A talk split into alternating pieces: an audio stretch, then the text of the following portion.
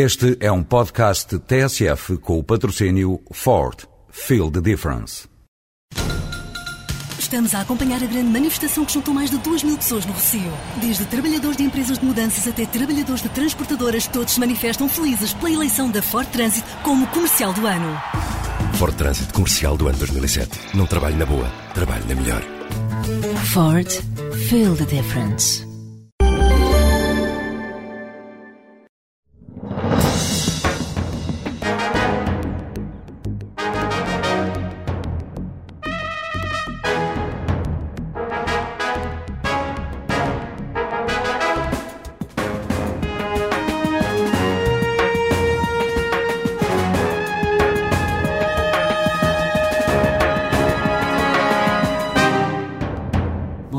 Marcos Mendes. Obrigado por estar connosco neste programa da TSF e do Diário de Notícias.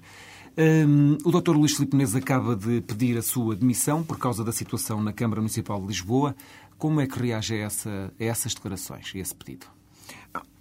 Quando há uma dificuldade, há sempre alguns que, em vez de ser solidários com o partido, gostam de fazer o jogo dos nossos adversários. Mas eu não vou por aí e por isso não faço nenhum comentário. Mas o Dr. Luís diz que, em relação à Câmara de Lisboa, que há aqui uma ação política sua que deve ser também eh, penalizada nesta altura. Não entende a situação na Câmara também como um fracasso de uma, de uma iniciativa sua? Mas a situação na, na Câmara surgiu uma dificuldade. Isso não vale a pena ocultar. E é natural que as dificuldades vão surgindo e vão sendo resolvidas. Agora, tive a ocasião de dizer, e repito, eu espero que estas investigações decorram normalmente e que decorram, sobretudo, com rapidez. Era importante que assim fosse. E entendo, em segundo lugar, que a Câmara deve cumprir o seu mandato. Foi o mandato que recebeu democraticamente os cidadãos de Lisboa. É assim que deve ser em democracia. E também achei que se há uma vereadora arguída por matérias que têm a ver com o exercício das suas funções, deveria suspender o seu mandato. Foi o que ela fez, fez aquilo que devia ter sido feito. A partir daí, acho que a Câmara deve continuar a governar. Há aqui a possibilidade deste, enfim, desta investigação poder chegar a outras, a outras pessoas na, na, na composição da Câmara. Vê no, no futuro a possibilidade de, desta situação na Câmara de Lisboa o poder tocar a si também politicamente? Eu não vou comentar cenários. Estamos perante uma investigação. Não estamos perante nenhuma acusação, nenhuma pronúncia, muito menos um julgamento. Estamos perante uma investigação.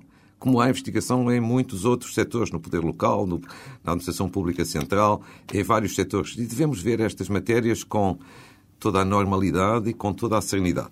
O que também devemos ver no plano político, pelo menos é este o meu entendimento, sempre que há uma pessoa que está a ser investigada por questões que têm a ver com o exercício das suas funções, na minha opinião, deve fazer aquilo que esta vereadora fez e que me pareceu totalmente correto. A partir daí, existem todas as condições políticas para a Câmara continuar o seu mandato, exercer o seu mandato que democraticamente recebeu dos cidadãos eleitores e os líderes existem, neste caso, o Presidente da Câmara de Lisboa, para nos momentos de dificuldade, unirem esforços e seguir em frente. É também nos momentos de dificuldade que se veem os líderes e os responsáveis. De qualquer das formas, a Câmara de Lisboa, nos últimos, no último ano, não tem tido propriamente uma vida fácil. O Dr. Carmona Rodrigues tem tido ou crises políticas por força, por força da dissolução da maioria que tinha, ou, por, ou suspeitas por causa da direção do, do diretor do urbanismo, num outro caso, que não no desta investigação. Uh, não, não seria, talvez, desejável que um processo de eleições intercalares, por exemplo, viesse a produzir eventualmente um refrescamento do Executivo Camarário? De forma nenhuma. Eu acho que os mandatos devem ser cumpridos. Acho que esse é o sinal que os eleitores dão e é um sinal de estabilidade. Isso é que é positivo. E esta Câmara tem uma dificuldade. Tem. Essa é, mas essa é uma dificuldade da lei que existe. O professor Carmona Rodrigues ganhou com quase 18 pontos de diferença e, todavia, não tem maioria absoluta.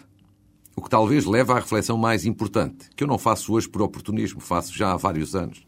A nossa lei eleitoral autárquica deve ser mexida e deve ser mudada para garantir estabilidade e governabilidade. Há uns anos, no mandato anterior, tivemos um problema semelhante no Porto, agora em Lisboa e noutros pontos do país. Mas é minha convicção que, apesar dessa dificuldade que é decorrente da lei, acho que o professor Carmona Rodrigues tem governado o município com competência, com dedicação, e eu próprio tenho visto, em vários eventos que tenho visitado com ele, o grau de simpatia que ele tem nas pessoas de Lisboa. E no caso também que referiu, há cerca de um mês, um mês caso, e meio, O caso de Marvila. um mês, um mês e meio de um diretor municipal, também com alguns problemas de suspeitas, acho que o professor Carmona Rodrigues é bom referi-lo, agiu com muita determinação, instaurando processo de inquérito ou processo disciplinar. Ou seja, o mandato deve ser cumprido, os líderes e neste caso o Presidente da Câmara é o líder municipal, existe para vencer as dificuldades e eu acho que os, os lisboetas querem é isto, é que se resolvam os seus problemas e acho que a pouco e pouco é o que ele tem vindo a fazer e tenho a certeza que é aquilo que ele vai continuar a fazer com eficácia no futuro. Mas não teme que se vier a generalizar um clima de suspeição eh, sobre o Executivo ou uma parte do Executivo, isso possa de alguma forma pôr em causa, ou pelo menos eh, pôr um pouco na berlinda, aquilo que foi a sua política na altura da escolha dos candidatos eh, às autarquias eh, nomeadamente afastando as pessoas que tinham problemas de, eh, perante a justiça. Mas eu tomei as decisões que tomei por razões políticas e não me arrependo. E aquilo que hoje foi feito por uma vereadora que resolveu suspender o mandato está exatamente na mesma linha de orientação. Ela fez aquilo que devia ter feito. Acho de resto que é um ato de dignidade, mas devia, devia fazer acho que fez, nem mais nem menos. Isto é que é uma linha de serenidade e uma linha de coerência, justamente com aquilo que fiz no passado. Teve, teve interferência do Dr. Marcos Mendes nessa decisão da, da vereadora? Não, estas são decisões pessoais. Eu tive interferência quando foi o Eiras ao Gondomar, porque aí as decisões eram minhas e assumo-as. Eu sei que ainda hoje pode haver uma pessoa ou outra que não goste das decisões que tomei, mas eu não me arrependo. E não foram questões pessoais, não foi nada de pessoal contra ninguém. Foram decisões políticas e que as assumi e assumo e não me arrependo. E, e as pessoas sabem, dentro do partido e fora, qual é, portanto, a minha orientação. São decisões pessoais, neste caso, de uma vereadora. Não preciso de interferir pela razão simples que as pessoas sabem a minha orientação. Não falou com ela sobre essa questão? Não. Para ela foi uma coisa eh, de consciência, um ato de consciência uh, puro e duro, uh, individual? Não, não falei. É, exatamente, é um ato individual. Agora, sejamos francos, as pessoas sabem muito bem o que é que eu penso sobre estas matérias, sobretudo quando estamos a falar de pessoas que são arguídas, não são nem acusadas, nem são eh, condenadas, mas que são arguídas por causa do exercício das suas funções. E acho que, nesses casos, a suspensão de mandato é aquilo que me parece a postura correta. E, portanto, eu pauto-me nestas matérias por princípios e tenho seguido uma linha de coerência e não me afastarei nunca desta linha de coerência. Eu voltava à questão anterior.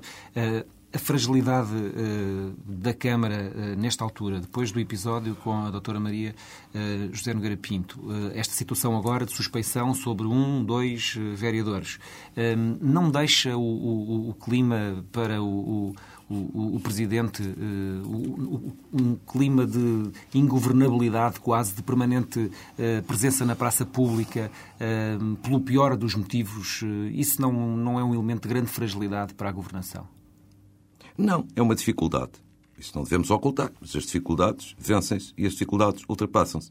Sabe que nestas matérias eu acho que a pior de, a pior de todas as soluções é quando há suspeitas, boatos, rumores e não há investigações. Ou então as investigações se prolongam indefinidamente do tempo e não se vêem resultados. Isto aplica-se a uma autarquia, aplica-se ao futebol, aplica-se à administração central, em qualquer setor. Eu sou favorável à transparência. Há dúvidas, há suspeitas, que são suspeitas, não são, não são condenações, deve-se investigar. De uma forma livre, independente e com rapidez como é óbvio. E é assim que as coisas devem ser. Nós temos que, aos casos concretos, aplicar sempre os princípios. Eu tenho vindo a aplicar princípios. Quando tomei as decisões que tomei nas eleições autárquicas, eu sabia que provavelmente tinha um preço. Que provavelmente ia ser muito difícil ganhar algumas dessas câmaras, ou todas elas. E até foram mais casos, mas mais emblemáticos, os dois referidos, do Eiras e Gondomar. Mas sabe que eu acho que na política há, antes de mais, antes da lógica de ganhar, tem que haver a lógica dos princípios, dos valores e depois da coerência. Eu sempre disse, E espero manter-me assim ao longo dos tempos, que ganhar para mim é importante, mas ganhar que não seja a qualquer preço, com princípios, com ética e com coerência. Mas digamos que esta solução uh, para Lisboa tinha sido uma solução sua, pessoal. Não sente essa solução a derreter-se neste momento? Mas com certeza que não. Que exagero. Eu escolhi o professor Carmona Rodrigues. É verdade. Foi a minha escolha, é da minha responsabilidade e eu assumo. E não estou arrependido. E acho que o professor Carmona Rodrigues não apenas teve uma grande vitória, como ao longo deste cerca de um ano e meio de mandato, eu acho que tem feito uma ação muito positiva. Eu próprio tenho constatado, em bairros sociais, em equipamentos coletivos, o grau de simpatia. Não apenas por ele ser uma pessoa simpática e humilde que é, mas também pela obra que já está a realizar. E, portanto, isto é que me parece importante. E é minha convicção que é assim que as coisas vão continuar. E espero apenas que, neste caso, as investigações decorram com rapidez e que as coisas sejam esclarecidas. E há também que terem atenção a isto. E dou-lhe até um exemplo concreto. É que não, de, não devemos exagerar, porque investigar é bom quando há suspeitas. Mas a partir daí não podemos ter a tentação logo de pensar que vai haver uma acusação, uma condenação. Eu não sei, ninguém sabe. Há cerca de quatro anos, no mandato autárquico anterior, o presidente da Câmara de Águeda, que até era o presidente da Câmara, teve também uma suspeita, uma investigação. Tomou até livremente a iniciativa de suspender as suas funções. Aí, nesse caso, foi acusado, foi pronunciado, depois foi absolvido em julgamento. Ou seja, investigar quando há dúvidas, com certeza. A pior coisa é deitar as coisas para debaixo do tapete. Mas não vamos exagerar. Eh, o Sr. já falou várias vezes nesta questão da investigação que ela se faça com rapidez e celeridade, que é uma coisa que normalmente se diz e, pela experiência e que temos em Portugal, não se faz. Pensa que isso é uma especial responsabilidade uh, deste novo procurador que temos? Uh, o que eu espero... Garantir a celeridade do processo? Eu, o que eu espero é que o Procurador-Geral da República, o Ministério Público em geral, as instituições de investigação, neste e em, em todos os outros casos, que haja um esforço para maior rapidez. Sabe que a mim hoje em Portugal preocupa-me muito as permanentes notícias de suspeitas aqui e acolá, os anúncios desta e daquela diligência e depois nunca surgirem resultados. Em vários setores, não interessa agora especificar quais, uns mais mediáticos do que outros, Ora, o importante para ganhar a confiança das pessoas nas instituições e no Estado de Direito Democrático é que se investigue o que há a investigar, que se dê uma grande prioridade e, portanto, que haja meios para uma investigação rápida e que depois surjam resultados. As pessoas querem resultados. Porque as questões, como hoje em dia são muito faladas em vários setores, no mundo do desporto ou noutras áreas do país de corrupção ou de criminalidade económica e financeira, são muito preocupantes. Preocupantes neste sentido. A corrupção é um veneno. Envenena a sociedade. Contamina a atmosfera social. Mina a economia. Fragiliza a democracia. Não gera um ambiente de confiança no desenvolvimento do país. E por isso, é importante é que haja resultados, num sentido ou noutro. Uh, Soutor, aliás, isso remete para a questão do segredo de justiça, que se o preocupam estas constantes notícias. Não estou a falar deste caso concreto, mas normalmente é uma questão que vem muito associada a este tipo de histórias. Uh, o PSD, de alguma forma, uh, no Pacto da Justiça, negociou um agravamento da, da, da, figura do segredo de justiça, tal e qual ele estava na versão inicial da unidade de missão. Não. É um pouco isso que aconteceu. Não, eu posso lhe dizer com toda a clareza, até porque se tem falado muito dessa matéria, ao longo destes últimos dias e nem sempre bem. O que ficou acordado no Pacto de Justiça em matéria de segredo de justiça, basicamente, são três coisas. Primeiro, menos segredo de justiça, ou seja, menos processos de hoje à manhã em segredo de justiça. Segundo, quando existir segredo de justiça, existir por menos tempo. Em terceiro lugar, quando existir segredo de justiça, ele aplica-se a todos, incluindo aos órgãos de comunicação social. Estas são as mudanças que estão no Pacto de Justiça e que, de alguma forma, no essencial, já estavam também no projeto que o PSD tinha apresentado uns meses antes. E é isto que vai ser cumprido, porque eu não aceito nenhuma alteração nesta matéria ou noutra, no que está no Pacto de Justiça. Mas uh, admito que ela possa vir a surgir? Uh, está a falar do quê? Das, das declarações do, doutor, uh, do, do Procurador-Geral da República? Não, é uma... fundo relativizou a... Não, é uma afirmação de princípio. Não é o Procurador-Geral da República que legisla. Eu sei, sei. E, portanto, o Procurador-Geral da República pode ter as opiniões que entender. Eu respeito, eu ouço, e são necessariamente legítimas. Mas aqui já há uma decisão. Uma decisão no plano político. Está no Pacto de Justiça. Isto não tem sido dito com, com esta clareza com que eu estou aqui a dizer. As alterações são estas três. E eu julgo que estas alterações vão traduzir-se em eficácia. Nós temos que acabar com esta situação de haver permanentes violações ao segredo de justiça. Toda a gente candidamente diz que se vai fazer um inquérito. Nunca há resultados de coisa nenhuma. E isto mina a confiança das pessoas. Quando hoje em dia se diz vai ser aberto um inquérito por causa desta violação do segredo de justiça, eu acho que já qualquer português se ri. Não acredita em nada. E por isso eu disse sempre nas negociações do Pacto de Justiça que não aceitava fazer nenhum pacto que não tivesse uma solução que eu considerasse minimamente eficaz para pôr ordem nesta situação.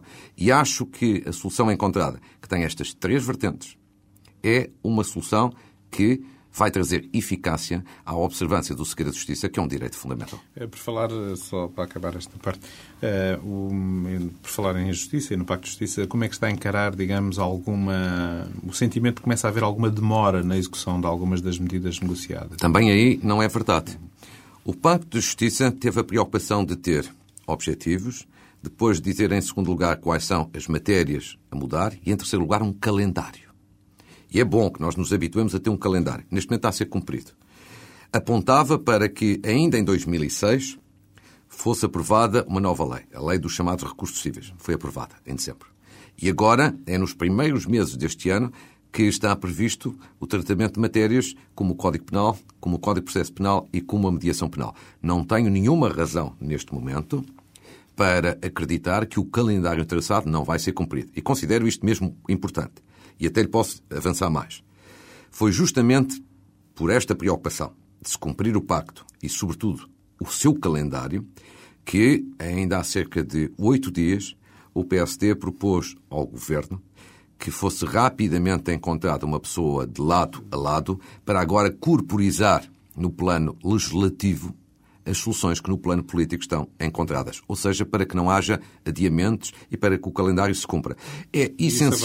é essencial. Sim, já está uma pessoa designada de parte a parte, ou seja, do lado do governo e do lado do PSD, e é muito importante que tudo seja cumprido. O pacto, nas soluções que encontrou. O pacto nos calendários que definiu. Porque acho que isso também é uma questão de credibilidade. E sabe que eu atribuo uma grande importância à credibilidade. Há outras... Só uma curiosidade nesta matéria. Tendo negociado um pacto com o PS, eh, Porquê é que as questões da corrupção, por exemplo, não foram amplamente debatidas nessa sede e agora uh, o PSD, por exemplo, vem apresentar novos projetos, cavalgando um bocadinho o conflito do grupo parlamentar do PS com o engenheiro João Cravinho? Não é cavalgando. Explico-lhe com todo o gosto. O pacto teve um conjunto de matérias. Poderia ter mais matérias. Eu, por exemplo, preferiria ainda um pacto mais alargado, em mais matérias. Mas, enfim, o ótimo às vezes é inimigo do bom.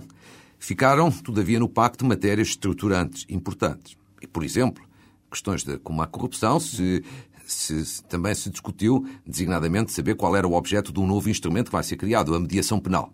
Agora, tem razão num ponto.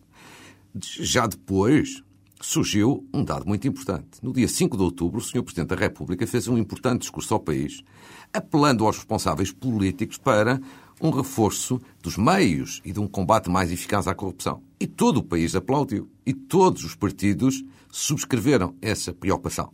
Pois bem, muitas das, às vezes, ideias que já pudessem estar em gestação talvez tivessem sido aceleradas. Dou-lhe um exemplo. Nós já estávamos, e era público, a estudar uma nova legislação para agravar as penas e agravar também maior, eh, eh, e melhorar a eficácia do combate à corrupção no desporto. Talvez tivéssemos uh, sido mais rápidos na sequência do discurso presidencial. Como, em sede do Orçamento de Estado, já no plano dos meios, apresentámos uma proposta no sentido de reforçar os meios da Polícia Judiciária no combate à corrupção, na sequência de audições que fizemos quer com a Polícia Judiciária, quer com o Procurador-Geral da República, que reconheceram essa necessidade.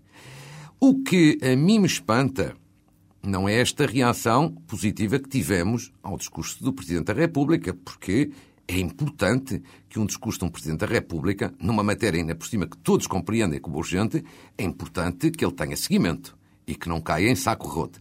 A mim o que me preocupa é que o Governo, que é o principal destinatário, ou foi muito lento nos momentos, ou foi muito hesitante noutras matérias que são determinantes do meu ponto de vista para um combate ainda mais eficaz, ainda mais sério à corrupção. Eu acho que a corrupção tem de facto de ser assumida na sua vertente de prevenção e na sua vertente de repressão tem de ser assumida como uma prioridade. É um veneno. E um veneno tem de facto que ser encarado com muita coragem, com muita determinação. E os partidos eh, principais, o PS e o PSD, eh, têm condições para que essa eh, luta contra a corrupção se faça até às últimas consequências? Pela minha parte, não tenho uma dúvida. Não tenho uma dúvida. Não são os responsáveis políticos que fazem investigação e que se envolvem no domínio das investigações. Não é disso que se trata. O que os responsáveis políticos devem fazer, a começar pelo Governo, é criar condições para que as instâncias de investigação possam investigar com rapidez, possam investigar com eficácia e tenham o quadro legislativo e o quadro de meios indispensável a esse combate. A rabos de palha não, não toca uh, o PSD, nomeadamente.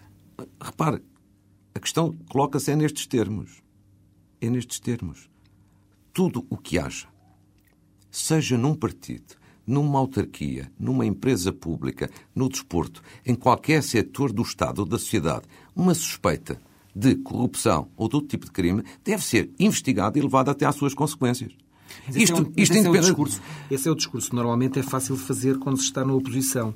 Eh, e estes dois partidos vão trocando uh, posição, posição no poder e uh, a questão coloca-se quando estão no poder. Uh, esse seu discurso é, é fácil no, quando se está do lado, do, do, lado fora do governo e depois quando se passa para o governo dá a ideia que é mais difícil aplicar esse discurso. Você acha que foi fácil eu tomar as decisões que tomei relativamente a Oeiras e a Gondomar? Sabendo quase provavelmente que numa disputa eleitoral importante ia perder duas câmaras? Acha que foi fácil? Acha que foi fácil outras decisões que tomei também em eleições autárquicas? Olha que praticamente não viu ninguém do meu, do meu partido a aplaudir. Essas duas posições fizeram Agora, de si uma imagem de uma pessoa que, mas sabe, não é, é, que trava aqui um questão, combate ético. A questão é, é muito importante. Não viu praticamente muita gente do meu partido a aplaudir. Embora também não vi verdadeiramente a discordar. Mas a questão para mim é, é esta. Eu ando na política por prazer, por um lado, por um projeto também, mas ando na política com preocupações éticas muito importantes. Já o disse e repito, quero ganhar. Se dissesse o contrário, estava a ser hipócrita. Quero ganhar quando for eleições autárquicas, ajudar a ganhar presidenciais e também quero tentar ganhar as eleições legislativas, se tiver a confiança dos portugueses. Mas não a qualquer preço. Os princípios, os valores e a coerência, para mim, são muito importantes. E esta questão do, combate à corrupção, como já, portanto, provei com, com, não apenas por palavras, mas com decisões, não é uma questão de luta governo-oposição. Porque a corrupção não pode ser vista como uma arma de arremesso político, porque ela envenena toda a sociedade e, portanto, depois acaba por contaminar todos. Eu quero dar um contributo. As propostas que apresentei são um contributo para esse combate. Quando eu apresentei todas as propostas que apresentei, eu não fiz criticando o governo. E deixe-me só dar dois exemplos para provar isto. Eu apresentei publicamente uma proposta para um reforço de verbas da Polícia Judiciária no combate à corrupção. E até vi com satisfação que horas depois o Ministro da Justiça veio dizer que concordava totalmente. A mim o que me espantou depois é que quando passámos à realidade dos números, afinal não, não havia o aumento que antes tinha dito ou se tinha insinuado que ia existir. E aí fico preocupado. Diz-se uma coisa e faz-se outra. Quando foi combate à corrupção no desporto, uma lei mais firme, mais eficaz e com penas mais pesadas.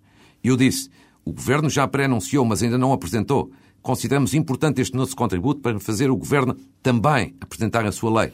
Foi um pouco lento, mas apresentou. Foi numa perspectiva positiva.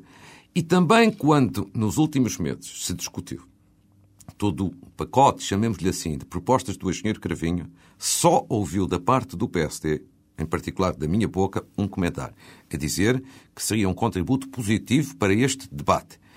Mas não fizemos mais nenhum comentário por uma razão de elegância política elementar. Estavam a ser discutidas internamente dentro do PS, não íamos nós meter a colherada numa questão interna do PS. Só depois tomamos posição e decisão, depois do PS ter decidido que as chumbava, que as não agendava, que não as levava a debate. Ou seja, eu nunca fiz nem nunca farei do combate à corrupção uma arma de arremesso político. Agora, também não posso deixar de dizer, para mim, a corrupção é uma prioridade nacional e tem que ser assumida como tal, com muita vontade política e sem um instante de hesitação. Só uma questão para encerrar a questão do pacto também. Eh, há mais pactos eh, a serem trabalhados? Há essa hipótese? Esta experiência Não. Eh, para repetir noutras matérias, noutras áreas? Não. É público que eu chamei a atenção e propus que no domínio da reforma da segurança social que, na minha opinião, seria útil haver um entendimento de regime. Pacto, ou com outro nome, haver um entendimento de regime. Aqui por razões diferentes da justiça. Porque a segurança social é uma questão estruturante. Tem a ver com as pensões de reforma e não é com as pensões de reforma do dia de hoje ou da amanhã. É daqui a 20, 30 ou 40 anos. Só que quem começa hoje a trabalhar já está a pensar, obviamente, na expectativa da sua pensão de reforma daqui a algumas dezenas de anos. E, sobretudo, para que não se caia naquela coisa horrível de que se fez uma reforma da Segurança Social em 2001, que se dizia que era para 100 anos, depois corrigiu-se que era para 50 anos e durou 5 anos. Só se enganaram em 95 anos. E eu não quero que se repita isso. Acho que não é bom. Até porque quando se faz uma reforma da Segurança Social, normalmente é para baixar pensões, nunca é para aumentar. Mas nesse plano, o Governo não quis fazer esse acordo. Quis agir sozinho. Eu respeito tenho uma opinião diferente. Acho que foi uma oportunidade perdida mudar de modelo aqui na Segurança Social para um modelo mais eficaz, mais sustentável, até mais justo. E, portanto, neste momento a questão de novos pactos não se coloca. O pior dia da, o pior dia da sua liderança enquanto do PSD não foi quando o Presidente da República disse que o governo tinha uma vocação reformista? Ah, não, foi seguramente. Então, como é que encarou esta declaração, aquela entrevista tão entusiástica da parte do Presidente da República em relação ao engenheiro Sócrates? Encarei, encarei essa entrevista da mesma forma como encarei o discurso de Ano Novo do Presidente da República, quando disse, e bem, que o país precisa de resultados e os portugueses querem resultados. Sabe, eu, eu compreendo que, durante algum tempo, o discurso do governo indiciasse um espírito reformista. E até não me custa reconhecer que nos primeiros tempos o governo deu alguns sinais de querer ser reformista. Agora, o problema é que passaram dois anos e as pessoas querem resultados e não há resultados. E as reformas acabam por ser remendos. Segurança Social. É preciso uma reforma de fundo. Toda a gente reconheceu que é um remendo. Vai valer para meia dúzia de anos. No domínio da saúde, há medidas pontuais. Não digo que sejam todas negativas. Mas uma parte delas são medidas injustas, muitas são medidas perfeitamente casuísticas e por isso a saúde hoje está muito pior do que estava. Ou seja, ou seja, há nos primeiros tempos houve um discurso que insinua, dá a ideia de uma grande preocupação de reforma, só que ao fim de dois anos começam a não surgir resultados e a não se ver verdadeiras reformas. E talvez por isso é que o Presidente da República, não numa lógica de agradar a este ou àquele, mas de interpretar o sentimento nacional, também dizia no final do, no início deste ano que o país quer ver resultados. Mas, por exemplo, na economia, China, os, indicadores não são ainda aqueles que o governo diz querer, mas, apesar de tudo, não são os que tínhamos há dois anos e há três anos. Eh, quando falávamos de recessão técnica, eh, de crescimento zero ou menos quase zero. Eh, mas repare. A economia está a dar alguma margem de manobra ao governo. Eu acho que, infelizmente, é o contrário do que está a dizer. A economia é um belíssimo exemplo de como as coisas não vão bem, de como as coisas não vão no bom caminho. Sabe porquê? Porque a questão da economia tem que se ver nesta perspectiva. Nós estamos num espaço global que é o nosso espaço, sobretudo, da União Europeia. Nós temos é que saber se, na comparação com os outros países da União Europeia, nós estamos a crescer mais ou estamos a crescer menos. Ora, nós estamos a crescer menos. Há nós... três anos estávamos a divergir. Com uma... Exatamente, é? mas com uma divergência, com, com uma diferença essencial. É que neste momento a União Europeia já começou a recuperação. Já está a crescer 2,6%, 2,7% ao ano. E Portugal, em vez de se aproximar, Portugal está a divergir. Em vez de Portugal crescer mais do que a média europeia, está a afastar-se. Até lhe digo mais. É a primeira vez que isto sucede nas últimas três décadas. Na crise económica de 80 e na crise económica dos anos 90, depois da Europa ter saído da crise, começar a recuperar, Portugal conseguiu sempre crescer mais do que a Europa. O mundo também é um pouco diferente do tempo dessas crises. É, é a globalização teve, tem hoje uma expressão à escala mundial, por isso é globalização, que não tinha nos anos 90. Eu acho que o problema fundamental não é esse. Eu acho que o problema fundamental é que neste momento nós estamos sem ambição. Eu acho que temos um governo que não tem ambição, que não define objetivos ambiciosos e depois temos políticas erradas. E repare, o governo não pode passar o tempo com o PowerPoint dos anúncios. Ao fim de dois anos, as pessoas querem ver no PowerPoint resultados. E no domínio da economia, corremos o risco, com a Europa já em recuperação, de ter 2005, 2006, 2007, 2008, se não mesmo 2009, sempre, sempre a afastarmos da Europa. Pior, Portugal já foi o 14 país no ranking da União Europeia em termos de crescimento. Neste momento somos o 18º. Sabe qual é a previsão para o próximo ano? É de nós baixarmos de 18º para 20 Vamos ser ultrapassados por Estónia e por Malta. Isso também compromete, de Ou alguma seja... forma, os governos anteriores, em particular Exato. aquele em que o Sr. Uh, teve... Mas, já, mas quero aqui repetir uma diferença essencialíssima. E que é esta. É que é a primeira vez nos últimos 30 anos que a Europa começa a recuperar, e já começou, e Portugal em quatro anos, pelo menos em quatro anos, não vai conseguir acompanhar essa recuperação. E vencer, vencer não é crescer umas décimas. Vencer é convergir com a Europa. É crescer mais do que a Europa. Tudo o resto é perder. Mas não acha também E infelizmente que... é isso que está a suceder. E, na minha opinião, por políticas erradas. E repare, eu não digo que o Governo não tenha tomado várias decisões. O que eu digo são duas coisas distintas. Acho que toma várias decisões que são profundamente erradas e, noutras, não faz reformas, faz remendos. E, portanto, não se vêem resultados, nem neste momento, e corre-se o risco de não ver. Hoje a grande questão é esta. Os portugueses acham que o país, ao fim de dois anos, está melhor? Está melhor na economia?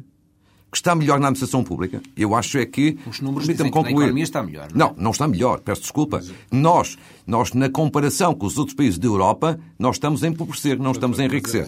Agora, agora permita-me só eh, aqui dar alguns exemplos. Fala no domínio da saúde. Algumas decisões têm sido tomadas. Agora, eu considero que muitas delas são profundamente erradas. Encerrar a eito serviços de urgência, ah, eu digo-lhe, a eito pode ser um erro. Não quer dizer que não haja necessidade de encerrar um ou outro, mas a eito, e vou mesmo concretizar, para que isto não pareça uma abstração.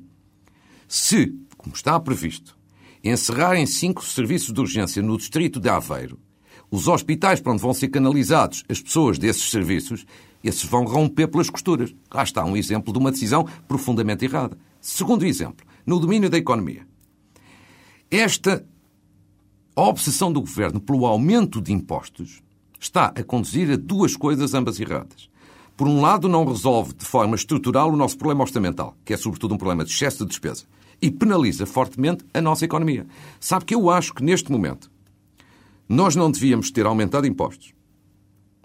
Nós, em segundo lugar, devíamos estar, estar a criar, pelo menos, e isso era possível, já apresentei essa proposta, uma taxa reduzida de IRC para as pequenas e médias empresas, que são o coração do nosso tecido produtivo, e não devíamos, em terceiro lugar, estar a gastar o que vamos gastar com a OTA e o TGV, projetos que não são necessários, pelo menos não são prioritários e não acrescentam competitividade à economia nacional. E está previsto gastar, com esses projetos, cerca de 80% do novo Fundo de Coesão da União Europeia. E, portanto, é este caminho que é errado. E por isso é que eu acho que hoje os portugueses, e acho que isto não é discurso de estar na oposição, eu acho que em nenhum setor verdadeiramente se vê melhorias, se vê é um resultados. Projeto, é um projeto que vem já de vários governos, de, de, de, quer do PSD, quer do, quer do PS. Mas já, mas já falamos sobre isso. É, este, é esta a minha posição, é este o meu entendimento. Verdadeiramente, ao fim de dois anos, nós temos que ter resultados. E não se vê resultados em praticamente nenhuma área. E esta, esta questão, eu acho que não o estou a dizer por estar na oposição Porque, repare que eu tenho feito uma oposição firme, mas com sentido de responsabilidade. Qual foi a oposição que fez um acordo com o Governo, um pacto, como fez o PST? Qual foi a oposição que já aplaudiu uma outra decisão. Concorda com a alteração das regras da contratação, de, da contratação na função pública eh, de altos quadros para manter o Dr. Paulo Macedo na, como Diretor-Geral das Contribuições e Impostos? Eu, eu, eu concordo com a filosofia que foi adotada há três anos, ainda pela doutora Ferreira Leite, e bem, de ir à iniciativa privada e contratar uma pessoa competente para ter resultados. E hoje o que eu constato, e todo o país constata, é que a questão da evasão fiscal está mais na agenda política e com resultados. E isso foi positivo. E na altura a doutora Ferreira Leite foi criticada por todo lado por essa decisão. Neste momento o que me preocupa é outra coisa. É que este assunto esteja na praça pública sem o Governo decidir. O Governo hesitante. Uns dias vai manter, outros dias já não vai manter, numa semana vai reconduzir, noutra semana não vai reconduzir. Isto, isto é que acho preocupante. Pior ainda, o Primeiro-Ministro gosta muito de mostrar sempre um estilo de pessoa decidida e determinada e o que se vê, quer no combate à corrupção, quer aqui no Diretor-Geral dos Impostos, é hesitação, indecisão e isto é muito mau. Além do mais, porque ter um caso destes na praça pública há várias semanas arrastando sem o governo tomar uma decisão. Isto fragiliza a máquina fiscal, isto fragiliza o combate à evasão fiscal, isto não é bom para ninguém. De um, de um governo que se diz muito determinado, eu vejo a indecisão a mais. Oh, senhor, temos já muito pouco tempo e ia-lhe fazer umas perguntas, se pudesse dar respostas rápidas. Sim. Em relação à questão do aborto, o PSD não tem uma posição oficial sobre o aborto. O que é que vai dizer, por exemplo, nos tempos de antena? Vai repetir aquilo que já escreveu no, não, o que eu escrevi foi a minha opinião pessoal. Pessoal. E o que é que pessoal. o partido vai e, portanto, a minha opinião pessoal não deve entrar num tempo de antena do partido. O partido o que vai fazer nos tempos de antena é o mesmo que fez ainda há dias numa conferência que realizou. É ter tempos de antena com uma componente pedagógica e didática não tem. Do nosso ponto de vista, este é um problema de consciência. Mas, portanto, vai ter pessoas do sim e pessoas do não. não, é, não, não é tanto ter pessoas do sim e do não, é ter especialistas a explicar as várias, as várias vertentes deste problema, como em grande medida outro dia fizemos. E porquê? Porque nós não é ter não ter posição. Ah, nós temos hoje em dia a mesma orientação de há oito anos atrás. Não houve nenhuma mudança. Temos é uma filosofia diferente. Achamos que esta é uma questão de consciência de cada um.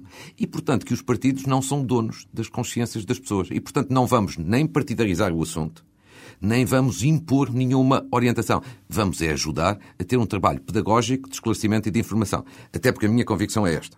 Acho que as pessoas têm muito mais dúvidas que certezas e o que querem mais do que chavões, slogans ou críticas de parte a parte, querem um debate moderado e, sobretudo, que ajude a informar e a esclarecer. O senhor não acha que criou, no fundo, um chavão e um slogan quando comparou o aborto à questão do tráfico de drogas? Ah, peço desculpa, não comparei. Não é assim. completamente não, diferente. Não, não, eu não comparei o aborto ao tráfico de drogas. Se fizesse isso, Comparou eu seria um desp... Não, eu vou-lhe dizer o que é que comparei. Não. O que eu disse já é tão simples assim, está escrito, e, portanto, é fácil ver. O que eu disse é assim: é, acho que em matéria de aborto há muito a fazer, e todos os governos, provavelmente todos, são responsáveis, em matéria de prevenção, em matéria de educação sexual, de planeamento familiar, no apoio à família. Já muito foi feito, mas há ainda muito a fazer. E depois acrescentei: claro que podem-me dizer que esta é uma tarefa difícil. E eu disse, mas também é difícil combater a corrupção e nós não a legalizamos, combatemos-la. E também é difícil combater o tráfico de droga e nós não o legalizamos, combatemos-lo. Porquê? Porque o mal combate-se, não se legaliza. São, portanto, coisas distintas. Porquê? Porque é o sinal que eu quero dar. Sabe, eu pessoalmente, agora é a opinião pessoal. Claro. Então, sou pelo não, como já fui há oito anos. Tenho uma posição muito moderada neste domínio. Não sou, por exemplo, favorável à prisão das mulheres mas também não sou favorável à liberalização, que acho o pecado maior desta lei. E por isso. A doutora Paula Teixeira da Cruz disse aqui exatamente há uma semana que liberalizado Sim. já o aborto está agora na Bom, Mas eu tenho aí uma opinião diferente. É legítimo, é uma grande amiga minha, respeito muito, mas tenho uma opinião diferente. Eu sou contra a liberalização e acho que é o grande sinal que esta lei dá. Como sou contra a prisão das mulheres, independentemente de ser às 10 semanas ou às 11 semanas. Porque o que eu acho também nesta lei é uma incongruência sem descrição, que é não há penalização até às 10 semanas, mas se houver um aborto às 10 semanas e um dia, já há pena de prisão. Eu acho isto absolutamente na incongruente. não é assim. Não, não é. Não, é que eu acho que uma mulher que aborta em situação de aflição. Eu acho que uma pena tipo pena de prisão, acho isso insustentável. Agora, o que eu acho é que não se deve ir pelo caminho fácil da liberalização. Isso não.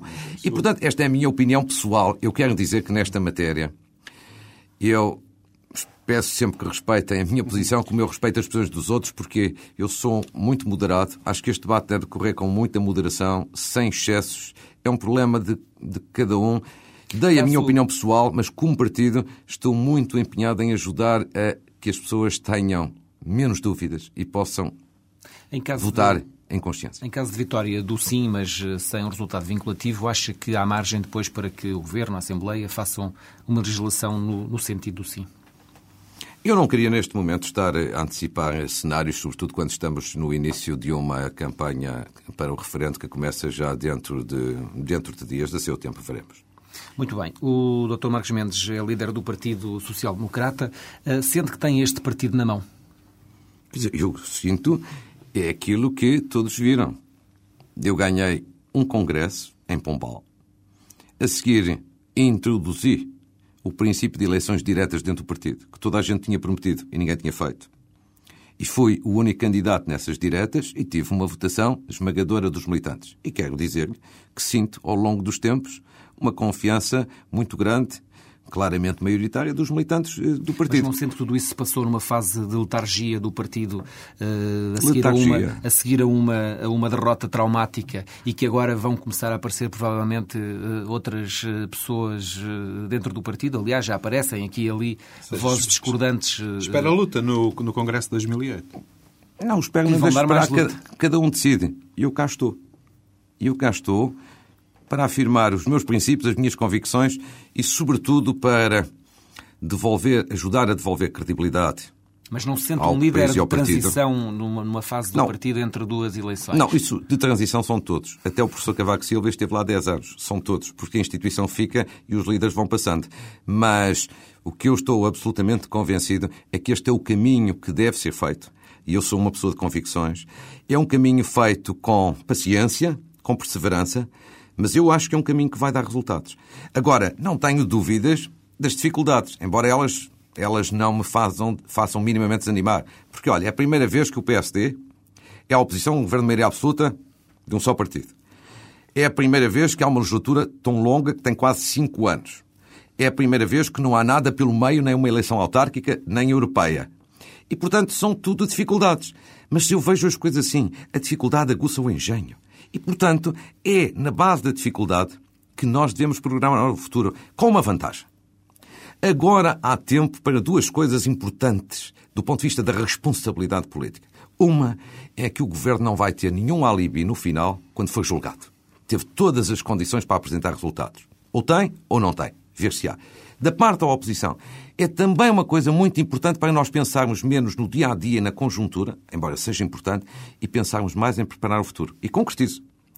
Esta coisa que aconteceu tantas vezes no passado, com o PS, com o PSD, de que as políticas são do ministro A, B ou C e que mudam consoante muda o ministro quando é remodelado, é desastroso, não tem coerência. E, portanto, esta é uma oportunidade para ter um pensamento estruturado e para que possamos chegar ao governo acabando com esta coisa que mina a credibilidade, que é prometer uma coisa antes das eleições e fazer o contrário a seguir às eleições. Estamos a fazer este trabalho para ter um pensamento não apenas nos princípios estruturado, mas depois nas propostas e nas ações concretas. E quem tem um pensamento estruturado não entra em zigue-zagos nem entra em contradições. E eu acho que isto, a seu tempo, vai dar resultados mas em 2009. Sente que será o candidato social-democrata nessas eleições? Isso, naturalmente, que depende dos militantes, mas é para isso, evidentemente, é que, que, estou a trabalhar. Como é que encara, por exemplo, eh, declarações como as do Dr. Moraes Sarmento, que disse recentemente aqui neste mesmo programa Sim. que não lhe reconhecia uh, características de liderança, uh, nomeadamente, e outros elementos do seu partido que têm feito declarações do, no mesmo sentido? Não, eu não tenho tempo para, para essas conversas. Não dou para esses peditórios e para outros peditórios do género. Tenho mais que fazer. A minha preocupação, de facto, é, é pensar eh, em que o partido seja uma boa oposição, e uma boa oposição é ser firme, construtiva e credível, e ter propostas, como tem tido, e cada vez terá mais no futuro, para reconquistar a confiança dos portugueses. Com muita humildade. A humildade em política é essencial, mas com muita personalidade. E porquê? porque a minha convicção é que o país, à altura própria, vai voltar a precisar do PSD. E o PSD tem que estar para aí preparado. Porque hoje em dia falamos aqui muito de economia. Deixe-me só dizer-lhe o seguinte: falamos muito de economia, mas a que minha que mais me choca hoje em dia, ao fim de dois anos do governo, é o brutal aumento das desigualdades sociais. Quem é rico está bem. Quem é remediado está cada vez pior. Isto é no desemprego, isto é no domínio da saúde, na baixa de poder de compra e nos impostos. E eu, que sou um social-democrata, valorizo muito o crescimento económico, mas dou ainda muito maior importância à justiça social. E acho que hoje estamos a agravar as desigualdades sociais. Acho que estamos a introduzir inconsciência social ainda maior em Portugal e contra isso eu tenho que lutar. A que é que atribui os resultados eh, que vai tendo nas sondagens eh, que vão sendo feitas pelos vários órgãos de comunicação social e que dão uma vantagem eh, clara ao, ao Primeiro-Ministro José Sócrates? Veremos na altura própria. Embora também tenha visto que há um bocadinho de sondagens para todos os gostos, mas na, na altura própria nós estamos a, ainda a menos de meio do mandato. Acho é que começa a surgir esta ideia nas pessoas. Afinal, não há tanto reformismo quanto isto. Afinal, são muitos anúncios e poucos resultados. E, portanto, ainda falta 2007, 2008 e 2009, porque isto é uma legislatura muito longa. A seu tempo se vê. E eu devo dizer-lhe o seguinte: se houver resultados, ótimo para o país. O que eu estou preocupado é não ver resultados. Nem no domínio da economia, nem no domínio social. Aí é que eu não vejo. E vejo, ao contrário, muitas injustiças vejo cada vez maior critérios de maiores injustiças. Doutor, vai ter eh, Sim. este ano eleições para o grupo parlamentar. Não, eu não tenho. Não, o grupo parlamentar não, o é grupo parlamentar, exato, no partido. Sim. Uh, como é que encara a possibilidade de vir a ter uma liderança do grupo parlamentar relativamente hostil à liderança, partindo do princípio que foi um grupo parlamentar uh, que não foi escolhido pela sua direção? Eu não vou fazer nenhuma uh, consideração. O grupo parlamentar não foi escolhido por mim, toda a gente sabe. O grupo parlamentar tem sido, em qualquer circunstância, leal, tem sido dedicado, tem sido trabalhador, tem eh, atuado com, não apenas com lealdade, como com competência. O líder parlamentar, de uma forma muito especial, que é uma pessoa muito competente, trabalhadora eh, e leal, e na altura própria os deputados escolherão. E, portanto, eu, eu respeito a decisão, a decisão do, do, dos deputados. Uma pergunta final. Uh, concorda com a forma como o Governo geriu a questão dos voos da CIA? Eu não, não tenho nenhuma consideração particular a fazer sobre isso. Eu não estou dentro exatamente dos meandros. Não conheço muito mais do que aquilo que tem vindo a público. Até acho que deveria conhecer um pouco mais. Porque acho que um líder. Não. Nunca fui informado por parte do governo. Não, o nunca deveria foi. ter uh, tido essa. Eu não queria, em matérias muito de Estado, uh, fazer considerações públicas. Prefiro fazê-las em privado e eu julgo que todos compreenderão. Agora, acho que, em algumas matérias de Estado, acho que a Assembleia da República, por um lado, e o principal partido da oposição, por outro lado, em especial, porque é um partido alternante do governo, deveria ser informado das questões essenciais. Essa é uma delas. Nunca tive nenhuma informação e, portanto, só conheço rigorosamente o mesmo que todos nós conhecemos e que vem nos jornais. Doutor Marcos Mendes, obrigado por ter estado connosco. Foi mais uma edição do Palavra de Honra, um programa da TSF e do Diário de Notícias. Voltaremos para a semana com outro convidado. Bom dia.